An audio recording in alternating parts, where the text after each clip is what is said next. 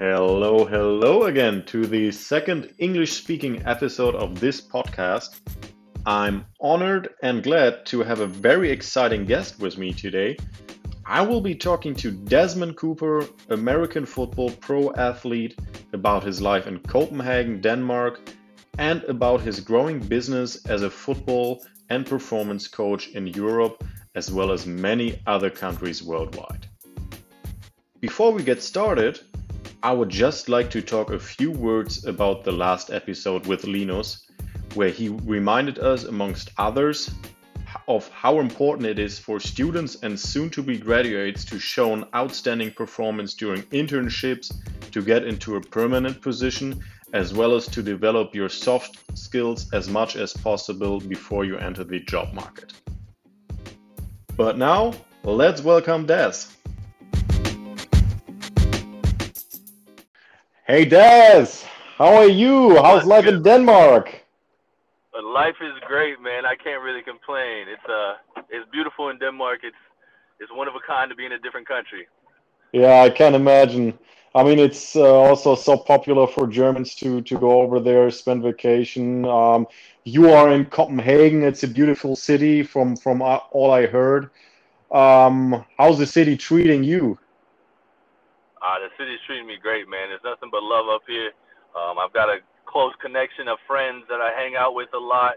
Um, the Danes have kind of accepted me into their culture, so it's it's been cool to be here. Yeah, I can imagine. You know, that's always best if you if you come from somewhere far away, and uh, then it sometimes it's not easy to to uh, get to know good people right away. But uh, yeah, I'm glad to hear that. So, Des, tell us a little bit about yourself you are a football player and coach, a fitness instructor originally from the US. Why, yes. don't, why don't you tell us a little bit about your uh, journey since you graduated from college back in the US? Yes, so I played Division One in college. Started off at Wake Forest, transferred to UNC Charlotte, a startup program. Um, from there, went to the NFL. Was the, in the NFL for a very short period. It was only for preseason. Um, from the NFL, went to the CFL. Um, went to two different teams: the Montreal Alouettes and the Calgary Stampeders. From there, got released again, um, and then ended up in Europe. Uh, came to Denmark my first year. Uh, loved it. Second year, ended up in Poland. Um, was a little shaky over there. Uh, then my third year ended up back in Denmark and uh, was going to be in Germany this year playing for the Frankfurt Universe. But obviously, with all the Corona stuff, it, it, it got put on hold. So now just training the kids here in, in Denmark and getting ready for next season. Oh, that's yeah. Well, that sounds definitely like a like a long journey. Um, so, yeah. is there any is there any um, point in time when when you will know if you if the if the season in Germany is um, is gonna um, start or um, is it still all on hold? Uh, so we got told our team pulled out from playing this year because they know that it's not safe.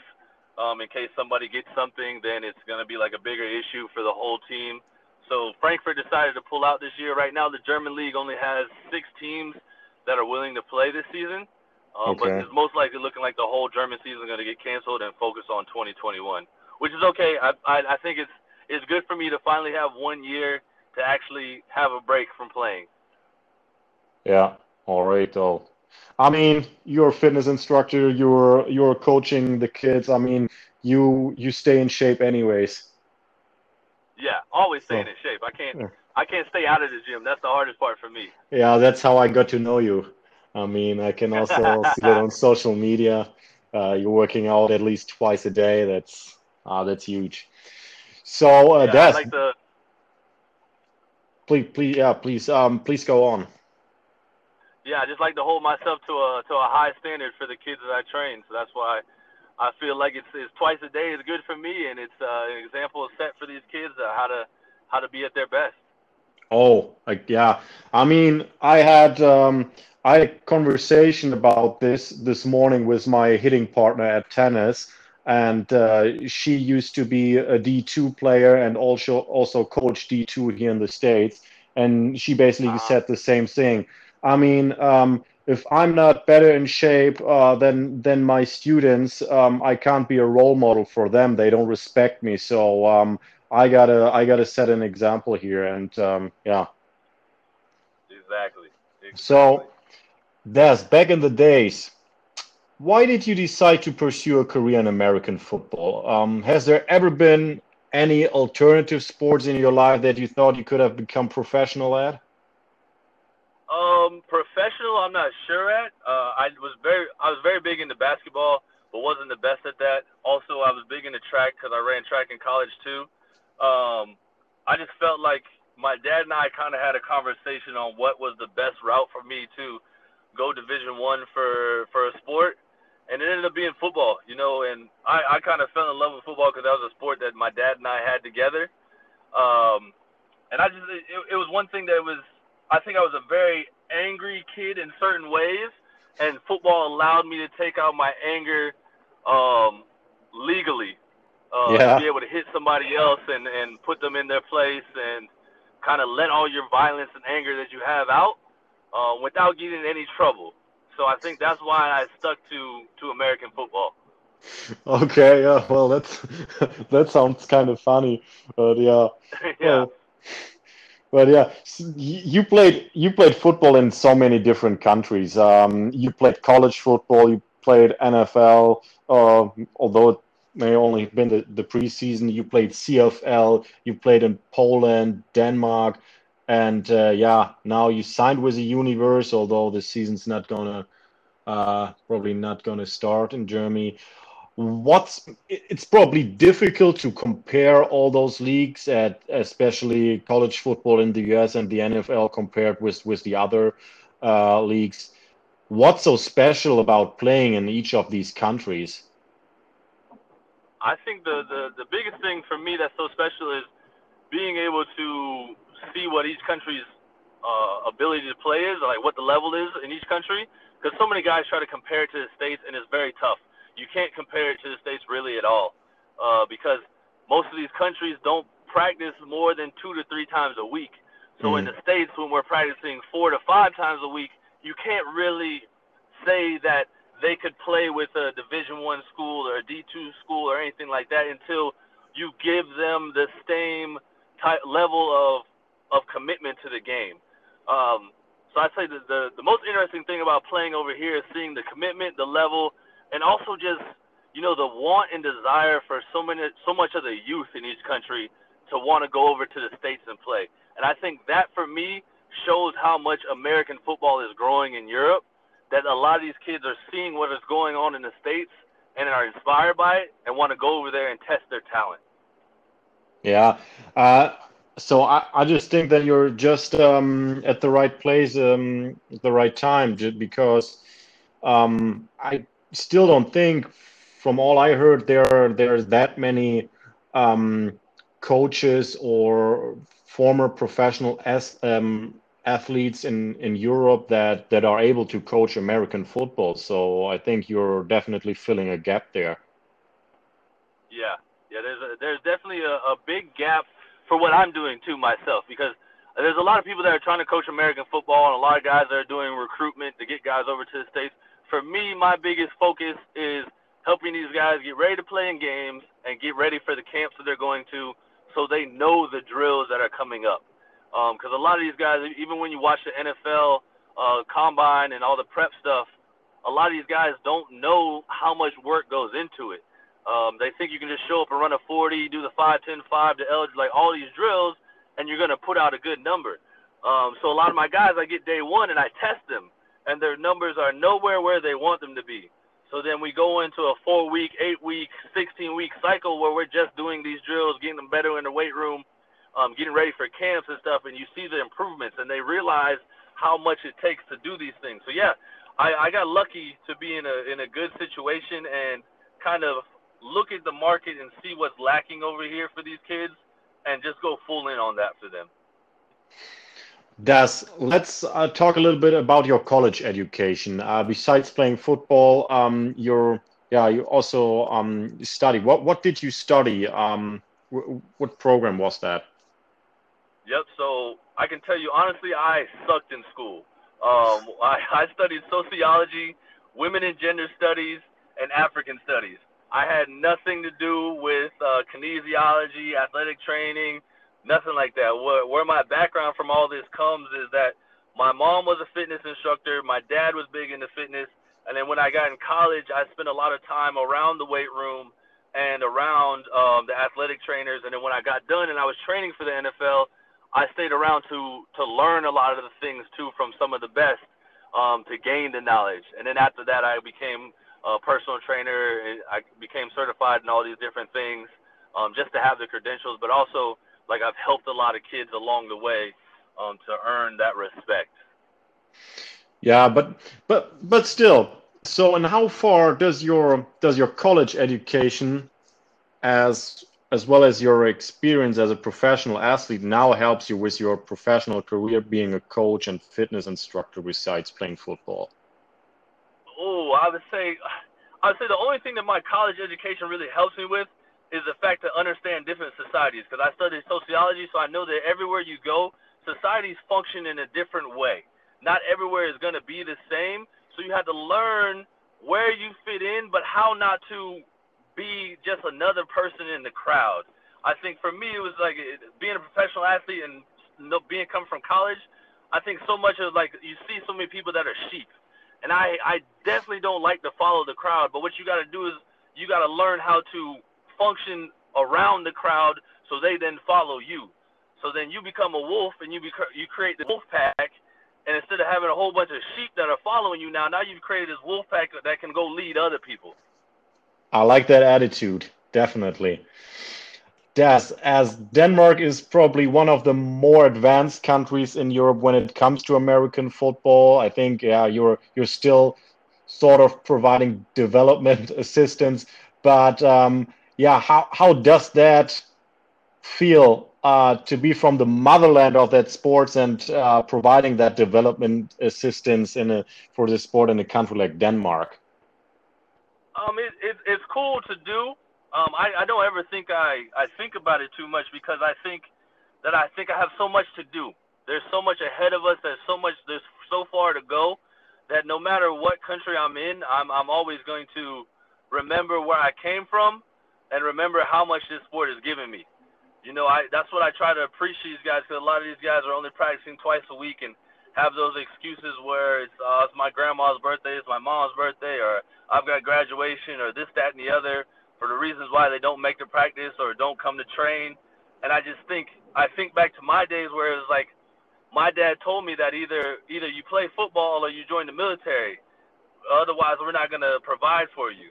So like when you come to a country like this that's so advanced, not only in American football, but that's their society where there's free education, free healthcare, and free this, free that. You have a, a safety net to fall back on. Like there's no really going broke. I think I, I bring that mindset to so many of my guys nowadays that it's just like there is no other option. Like you either show up or we're not gonna train it. Like I'm not gonna take you on to train you. Oh, that's that's uh yeah. You you seem to be a very tough coach. Um, so, but yeah, as you are coaching a youth team, is there any player so far where you would say he could potentially get a D1 or D2 scholarship in the US? And and how far are you supporting these kids with your network to get there? Yeah, I, I have about four or five kids I can say that will play at the D1 level. I have uh, one guy that's getting recruited by Eastern Michigan, um, another guy that's getting looked at by a couple D1 schools, a few kids that will go to junior college, um, but these these kids can play. It's just they need they need that voice in the background to vouch for them, and that's the hardest part because because of at the youth level over here. Um, for the people that don't know much about American football, they over here they play nine man football instead of eleven man football at the youth level. So it it kind of hurts their game and their recruitment because they don't know if the kids can handle playing at that top level, playing 11 man, playing against actual guys that do this for a living and need this instead of people that just show up and do it for a hobby. So for me, it's just I had to go in and see the guys that are super serious about it, that actually want to to get to the next level, and then kind of change their mindset on treating this like a hobby to treating it like a career and a path that they actually want to go down. Yeah, and especially in that age, it's still still difficult to realize that um, they could have the potential to become professional, but uh, they gotta they gotta sacrifice a lot to to to get there. Especially in Europe, you know, because you you guys' drinking age is a lot different than ours. Over Yeah, here, like in most countries over here, you start at 18. In Denmark, it's like 15 they can start drinking. So like they're already the kids are already going out and partying and stuff. So for these kids that want to go to the next level, they'll end up be considered the oddballs, the weirdos that like don't want to go out and party and don't want to be out late drinking and stuff because they have something else they're working towards. Um, but then that it hurts them because society like is pressuring them to like, no, come drink with us, come do this with us. Like you don't need to practice today, like you can do it tomorrow or something like that. So you kind of have to grab the kids early and, and and show them the route. Like you can still go out and hang out with your boys and have fun and stuff. Like, but not every time you go out do you need to drink. You just need to find that fine limit. And what what is what are you really working towards? Like, is your goal bigger than that that having fun, or is having fun worth more than the goal? So once you figure that out, then then we we go to work from there. yeah. I mean, it's what what probably would help help these kids is to travel travel with them to to the states, watch a college football game, and uh, tell them that's where you could be if you sacrifice Right. now. Right. Yeah. That's uh, let's talk about Denmark and Copenhagen. What do you like in particular about the country and this, uh, the city and the people? I think what I love the most about Denmark now is the, is the peacefulness. Um, I don't really have to worry about any of the, the violence and all the police brutality and all that stuff going on. Um, also, to be completely honest with you, bro, the women over here are beautiful. I love I love the Scandinavian women. That's Yeah, I can imagine. I mean, completely honest with it. That's that's what's kept me so long. But also, um, food isn't bad. The nightlife is good. I love the, the ability to go, like go everywhere on my bike. Um, public transportation is really good, and the fact that I can just travel around Europe really easily. Yeah, that's uh, that's one of the big advantages of the European Union, definitely. Yep. Um, was it difficult for you to adjust to the Danish or slash Scandinavian culture? As a Scandinavian people, you know that they they tend to not talk a lot, not being approachable very easy. So basically, the opposite of many Americans. very, especially from Americans from the South. Um, I think it wasn't. So uh, my first year here in 2017, it was tough because the first time here I was like doing this TV like TV thing for uh, local sports uh, sports line, and I was like walking on the street and I went to go pet somebody's dog and they kind of yanked the dog back because I didn't ask them to pet the dog at first, and so that threw me off. I think what helped me though is that I got thrown into a team. So I get thrown into a team where there's only two Americans and the rest are Danish. So they kind of explain to you and take you under their wing, and you just kind of got to be open-minded to know that you're not really like I think uh, what a, a lot of Americans get confused by when they come to Europe is that you kind of got to lose the American mindset that we're we're better than everybody else, and remember that you're in somebody else's home country. So you kind of got to learn their social norms and how to get around to be able to function right, and then you can throw your own mentality and personality into those t- certain types of things. Like I remember my first year here when it was so tough to like be on the bus and like if there was an open seat next to somebody, usually they wouldn't give it up for you. Um, so now I've learned to like kind of just you know smile, good morning, like speak a little bit of Danish to them, and then they'll scoot over for you. Yeah, you know, uh, I had I had one of my buddies from Germany here. I think it was November of last year, and then we were uh, we were fooling around a little bit how it would be like in Germany to just ask a person, "Hey, a, a a stranger, hey, how are you?" Especially a girl. Then she would like probably directly respond, "I have a boyfriend. I have a boyfriend. Don't talk to me." Like that's that's how the, the people are. So and we're like, "Oh no, I just meant to be like friendly with you, not nothing else." And you could you couldn't do that in in Germany or or Denmark. It's yeah, it's pretty. It, it, the second you do that, they automatically know you're not from here. They're Yeah. like, wait, oh, where are you from? Like, why are you speaking to me? What do you want? Yeah. Yeah. That's um, as football is probably the most violent sport, um, or one of the most violent sports. Um, uh, how much longer do you intend to play play football or football and um, or in general, how how much longer do you intend to stay in in Europe? Um, I don't know how long I'll stay in Europe. I always told myself that I was going to play until I was 30. Um, I think that that window is getting smaller and smaller because obviously right now I'm 28. I also thought that this year would be my last year when I played in Germany um, because I just see a bigger calling for myself now. Um, with what I'm doing with the youth and DC9 Fit and everything, it's it's kind of it's kind of taking my time and everything away from football and kind of giving me the not away from football but away from me playing myself. It's more of giving back to the community of American football because now I'm in so many different countries. Like next year is already getting booked up. I'll be in Brazil for two months. I'm going to El Salvador for a week. I'm in Ghana. I'm going to Uganda. I'm going to Ivory Coast. Like, and then all these different places are now calling on me to. I'm going to southern France. Like all these different places are calling on me to come in and run camps and their youth and show, like help coach the coaches on what to do in the off season and whatnot. That I think that for me to be able to play at my highest level, I would have to put something on the back burner. And I would think for all the stuff that I've worked so hard for to get DC9 fit up and running, I think that it would it would be stupid for myself and selfish on my part to give that up just to play another season when I've already I've played at the highest levels. I've I've got all the acknowledgments and everything like and that's I, I, I didn't do it for that, but I've I've done it now. Like I've I've got had my name in the paper enough. I've been on the media and everything. Like now it's about giving back to these kids, the youth of like football, and watching this thing continue to grow. Because if if not, I don't know who else will do it, and that's just my mindset behind it. Like if I if I don't do it, somebody else isn't gonna do it. So I need to be that example to be able to set the the foundation for these kids. Yeah, I mean that that's huge, and uh, honestly, I'm very glad to hear you were able to to establish your uh, establish and grow your business uh, so fast. So, and if you have the opportunity to travel for business all around the globe, um, I think that's that's the biggest thing you can you can ever get get out of business. I think. Right, right. Yeah, I think I think that was the biggest thing about it. I get I, it's, it's so much fun to think that I'm traveling on somebody else's dime, but still doing what I love. And you don't get to, not many people get to say they do that.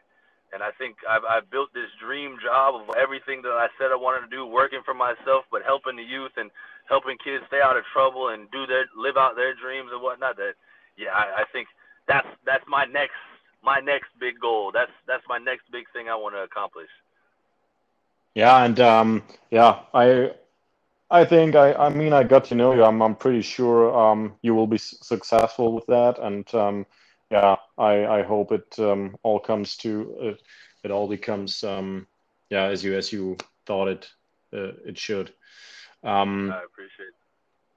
So finally, do you still have um, any anecdote, or maybe maybe be it a recommendation for our listeners? Be it from your football career or maybe a funny moment in terms of the cultural differences once you lived in, in, in Poland or now now in Denmark? Like what's what's the biggest difference? Like what's the funniest things? Um, I think uh, there was one time I was in Poland and I was at the grocery store, and mind you, a lot of people in Poland don't speak a lot of English, so I don't know any Polish. So I go to the grocery store and I can't read anything there. So I go to this lady and I ask her, so like, where is? I, I think I was asking for like Nutella or like peanut butter or something like that. And she looks at me like, cause she's shorter than me. She looks up at me, puts her head down, and just walks away. I was like, wow, like, I, did I say something wrong? Did I offend her or what? And like, never saw that lady again. Um, she was probably so overwhelmed or maybe scared. yeah, so that's that was a funny time in Poland. Uh, funniest thing in Denmark, man, I I can tell you one story when I got really drunk. I uh, so we were up north. I was partying with the guys up north. Got super a little too drunk for my for my own sake. Um, and we went all were going to go get a kebab. I disappeared. I got on the train. Um, I forget that on every train there's a bathroom, but I had to throw up. So I get off the train, throw up. Train leaves. The next train comes in the next hour get off the train, throw up. Next next train comes, get on that one, end up making it home. Um, and the next morning, I'm supposed to be at a friend's uh, half marathon race to give her my phone to use so she could listen to music while she's running. Oversleep that, end up waking up halfway through it, run out of the apartment to go like see if I can maybe catch her somewhere like halfway through the race. Forget my keys at home. It's raining down. I'm still wearing the same clothes from the night before. I forgot the phone I was supposed to give her. I'm out there barefoot, no shoes on. Um, yeah, and then it ended up being locked out of my apartment for six hours.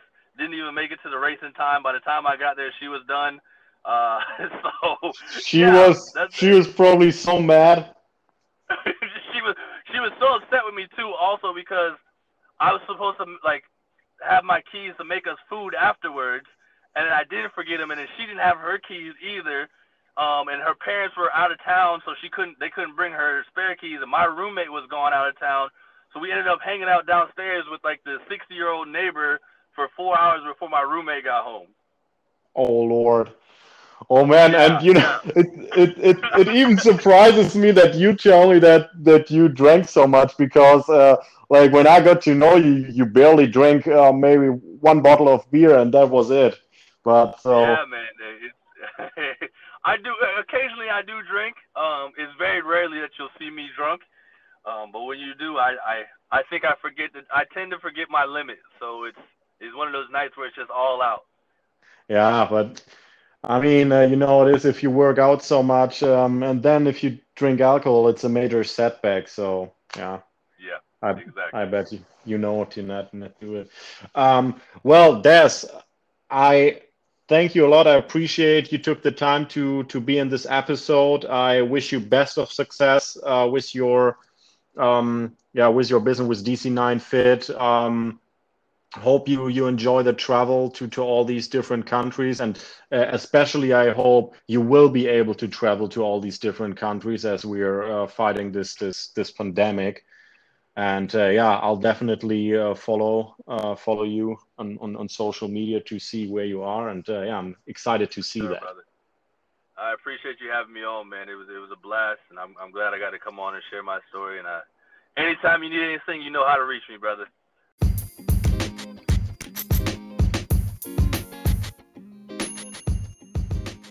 Thanks again for listening into this episode with Des. I bet you all were able to take away some very interesting insights. As this podcast is recorded in Motor City, Detroit, but we never actually had a guest from here, I will be very happy to talk to Rusha about her journey from Turkey over Switzerland to Detroit in the next episode. Stay tuned.